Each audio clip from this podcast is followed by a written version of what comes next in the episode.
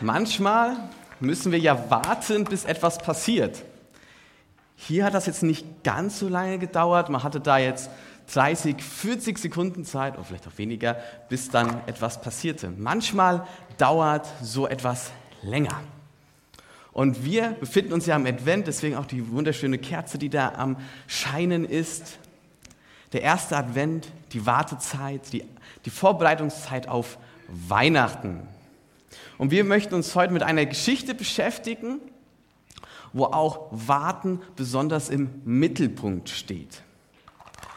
Und zwar spielt die Geschichte vor über 2000 Jahren in Israel in der Nähe von Jerusalem. Und zwar ist das die Geschichte von Zacharias und seiner Frau Elisabeth.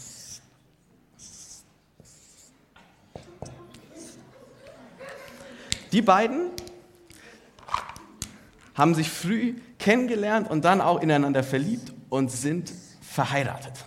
Und diese beiden, die waren in Jerusalem selbst sehr hoch angesehen, gut angesehen, haben vorbildlich gelebt und der Glaube an Gott war ihnen wichtig. Sie haben sich an den Geboten Gottes orientiert. Aber nicht nur das, der Zacharias, der hat es wirklich ernst gemeint. Der hat nämlich sozusagen seine Leidenschaft zum Beruf gemacht. Er ist Priester geworden und hat dann im Tempel, so das sollen Säulen übrigens sein, so gearbeitet. Er war Priester. An sich haben die beiden ein sehr glückliches Leben zusammen miteinander geführt. Sie hatten nur einen Wunsch, eine Hoffnung, die leider nicht erfüllt wurde. Und zwar haben sie sich ein Kind gewünscht.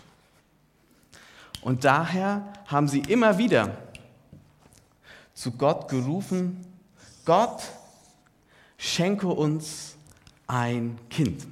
Das wünschen wir uns so sehr. Und sie hoffen, warten und beten, aber Elisabeth wird nicht schwanger, sie werden bekommen kein Kind. Und so vergehen die Jahre. Und Elisabeth und Zacharias, sie warten. Zacharias, er erwartet, dass Gott reagiert. Er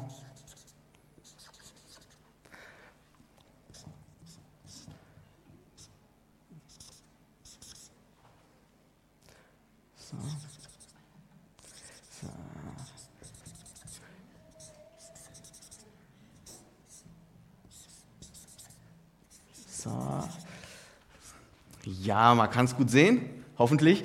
Auf jeden Fall, hier steht, er wartet jetzt drin. Zacharias, er wartet. Wenn man es einmal erkannt hat, dann sieht man das auf jeden Fall schneller und wenn es nicht so... Auf, auf jeden Fall, er wartet. Zacharias. Ja, ich habe festgestellt, ich habe einen Strich falsch gesetzt, aber das passiert dann schon mal schnell. Zacharias erwartet. Und vielleicht geht es auch, auch manchmal so. Es gibt Zeiten, in denen ihr warten müsst. Zum Beispiel beim Supermarkt an der Schlange, bei der, vor der Ampel, dass sie endlich auf grün springt, vom Aufzug, dass er endlich runterkommt. Und es gibt auch manchmal Zeiten, in denen wir sehr lange auf etwas warten müssen und auch Zeiten, in denen wir auf Gott warten müssen.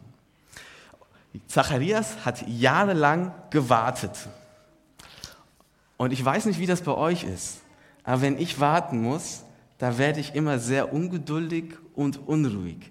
Also ihr wollt nicht mit mir in einem Raum sein, wenn ich warten muss. Dann höre ich euch nämlich nicht mehr zu und frage mich, wie schnell schaffe ich es endlich wieder irgendwas Gescheites zu tun. Ich mag es nicht zu warten.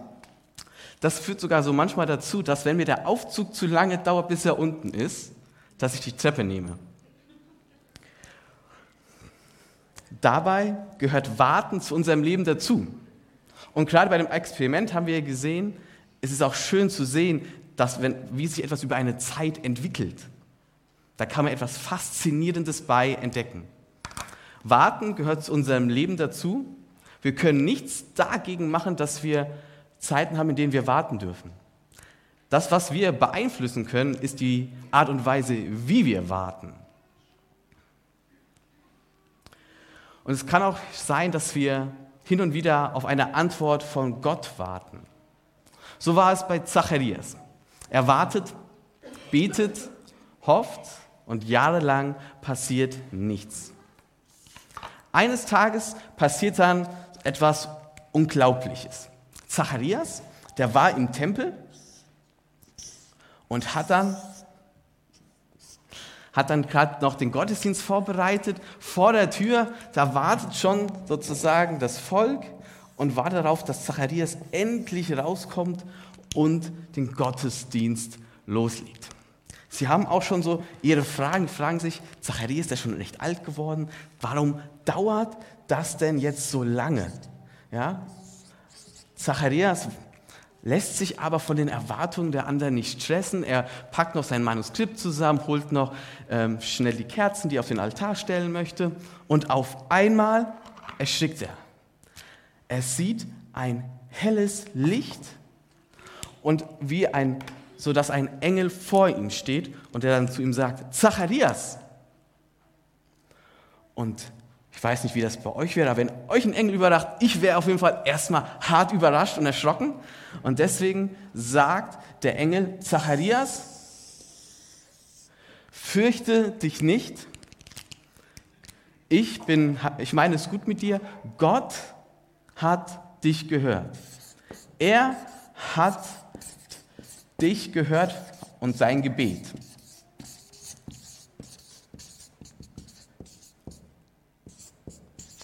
Du hast jahrelang gebetet und Gott hat das Gebet gehört und jetzt wird er dir ein Kind schenken. Zacharias war ein bisschen überrascht und sagt, was? Wir sollen noch ein Kind bekommen? Das kann ich nicht glauben. Der Engel lässt sich davon jetzt nicht wirklich stark beeinflussen. Er macht einfach weiter und er sagt, Zacharias, ja, ihr werdet ein Kind bekommen und den, den Jungen hier, den sollt ihr Johannes nennen. Und dieser, dieser Junge, der wird besonders sein. Dem will ich einen Spezialauftrag geben. Dem setze ich so einen besonderen Hut auf. Und zwar will ich, dass er in Israel von dir erzählt, also von Gott erzählt, von mir erzählt, und dann Menschen sozusagen zum Glauben an mich führt. Und was besonders ist, er wird von Anfang an den Heiligen Geist im Herzen haben, meine liebende Gegenwart. Zacharias war immer noch perplex. Das, das ist doch unglaublich. Ja, das, das kann ich nicht glauben. Nach allen Zeiten, also lieber Engel, bist du vielleicht im falschen, irgendwo falsch abgebogen? Hier bist du, glaube ich, nicht ganz richtig. Damit ich dir das glauben kann, dass das wirklich eintreten kann, brauche ich ein Zeichen. Und der Engel dann meinte dann so, okay, wenn du unbedingt ein Zeichen haben willst, dann bekommst du eins. Und zwar, du wirst so lange schweigen, so, so dein Mund ist quasi verschlossen, bis dein Kind da ist. Und ab dem Zeitpunkt konnte dann Zacharias nicht sprechen. Als er dann äh, nach draußen ging äh, und die, fragte sich die Menge, wann, warum geht es jetzt nicht los? Warum fängt er jetzt nicht mit dem Eingangsgebet an? Und da haben sie festgestellt, Gott ist Zacharias begegnet. Und dann hat Zacharias mit Händen und Füßen versucht, das zu erklären. Und da hat die Menge verstanden. Gott ist ihm begegnet und die haben sich richtig darüber gefreut, über die Zusage, die da gekommen haben. Sozusagen ein Loblied angestimmt, dass Gott ihnen begegnet. Zacharias muss das natürlich erstmal seiner Frau irgendwie erklären. Und die Schwierigkeit war auch hier, er konnte ja nicht ganz sprechen. Also hat er es auch wieder mit Händen und Füßen erklärt. Und Elisabeth hat das so langsam wirklich ins Herz sinken lassen. Ich in meinem Alter könnte noch schwanger werden? Gott hat unser Gebet gehört. Unser Gebet, was über die Jahre immer kleiner geworden ist, bis wir schließlich an sich gar nicht mehr darum gebetet hatten oder gehofft hatten darüber. Aber Gott hat ihr Gebet gehört. Er ist da, er war da und ist da. Elisabeth und Zacharias haben jahrelang gebetet, gehofft, gewartet. Und es passiert erstmal nichts. Und in solchen Situationen können wir schnell den Eindruck gewinnen, Gott hat uns vergessen. Er hört unser Gebet nicht, er lässt uns im Stich, er interessiert sich nicht für uns. Wie wohltuend ist da doch der Satz des Engels, er hat dein Gebet gehört, damals schon. Er hat dich gesehen, er hat es gehört. Gott ist da. Er hört unsere Gebete, auch wenn wir es nicht immer spüren und es nicht immer sofort eine Veränderung eintritt. Elisabeth und Zacharias hatten die Hoffnung bereits aufgegeben, ein Kind zu bekommen und dann wurden sie mit dieser Zusage überrascht und tatsächlich, Elisabeth wird schwanger, sie bekommt ein Kind und darf es dann nach neun Monaten in ihren Händen halten. Nach seiner Geburt kommt eine gewisse Diskussion auf, wie soll denn der Junge jetzt heißen? Im damaligen Kulturkreis wurde er häufig nach dem Vater oder einem Verwandten benannt. Und in dem Moment steht Zacharias auf und ruft, dieser Mann, dieser Junge, das ist Johannes. Er soll Johannes heißen und Gott hat was Besonderes mit ihm vor. Und danach beginnt er wirklich Gott zu loben und zu preisen dafür, dass er zu seinen Zusagen steht, dass Gott da ist, so wie er es selbst in seinem Leben erfahren hat. Denn Gott hat ihm nicht nur die Zusage gegeben, sondern es ist auch passiert und eingetreten, dass sie ein Kind bekommen haben. Elisabeth und Zacharias haben erlebt, Gott hört unser Gebet. Und damit haben sie auch erlebt, Gott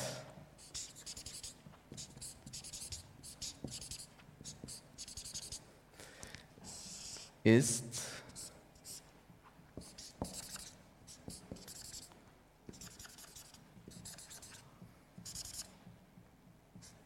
da. Gott ist da. Und diese Perspektive, dass Gott da ist und dass er es gut mit uns meint, kann unsere Perspektive verändern, wie wir warten können. Nämlich mit dieser Perspektive, Gott ist da, auch wenn ich es vielleicht nicht in dem Moment sehe oder merke. Was nämlich sehr faszinierend an dieser Geschichte finde, ist etwas, was nicht explizit da drin steht. Denn Zacharias hatte eine lange Wartezeit gehabt. Vielleicht lange Zeit, wo er auf Gott gewartet hat. Aber er war weiterhin ja noch Priester im Tempel gewesen. Er ist es geblieben, hat seinen Job nicht an den Nagel gehangen, obwohl er von Gott sich wahrscheinlich enttäuscht gefühlt hat. Und ich habe mir die Frage gestellt, wie kam es, dass Zacharias wahrscheinlich trotzdem weiter Gott dient? Und ich bin mir sicher, dass es damit zusammenhängt, dass er aus der Bibel wusste, dass Gott da ist, dass es keine neue Erkenntnis war, sondern eine Bestätigung seines Wissens. Und dass er wusste, Gott meint es gut mit mir, auch in dem Moment, wo es mir nicht gut geht.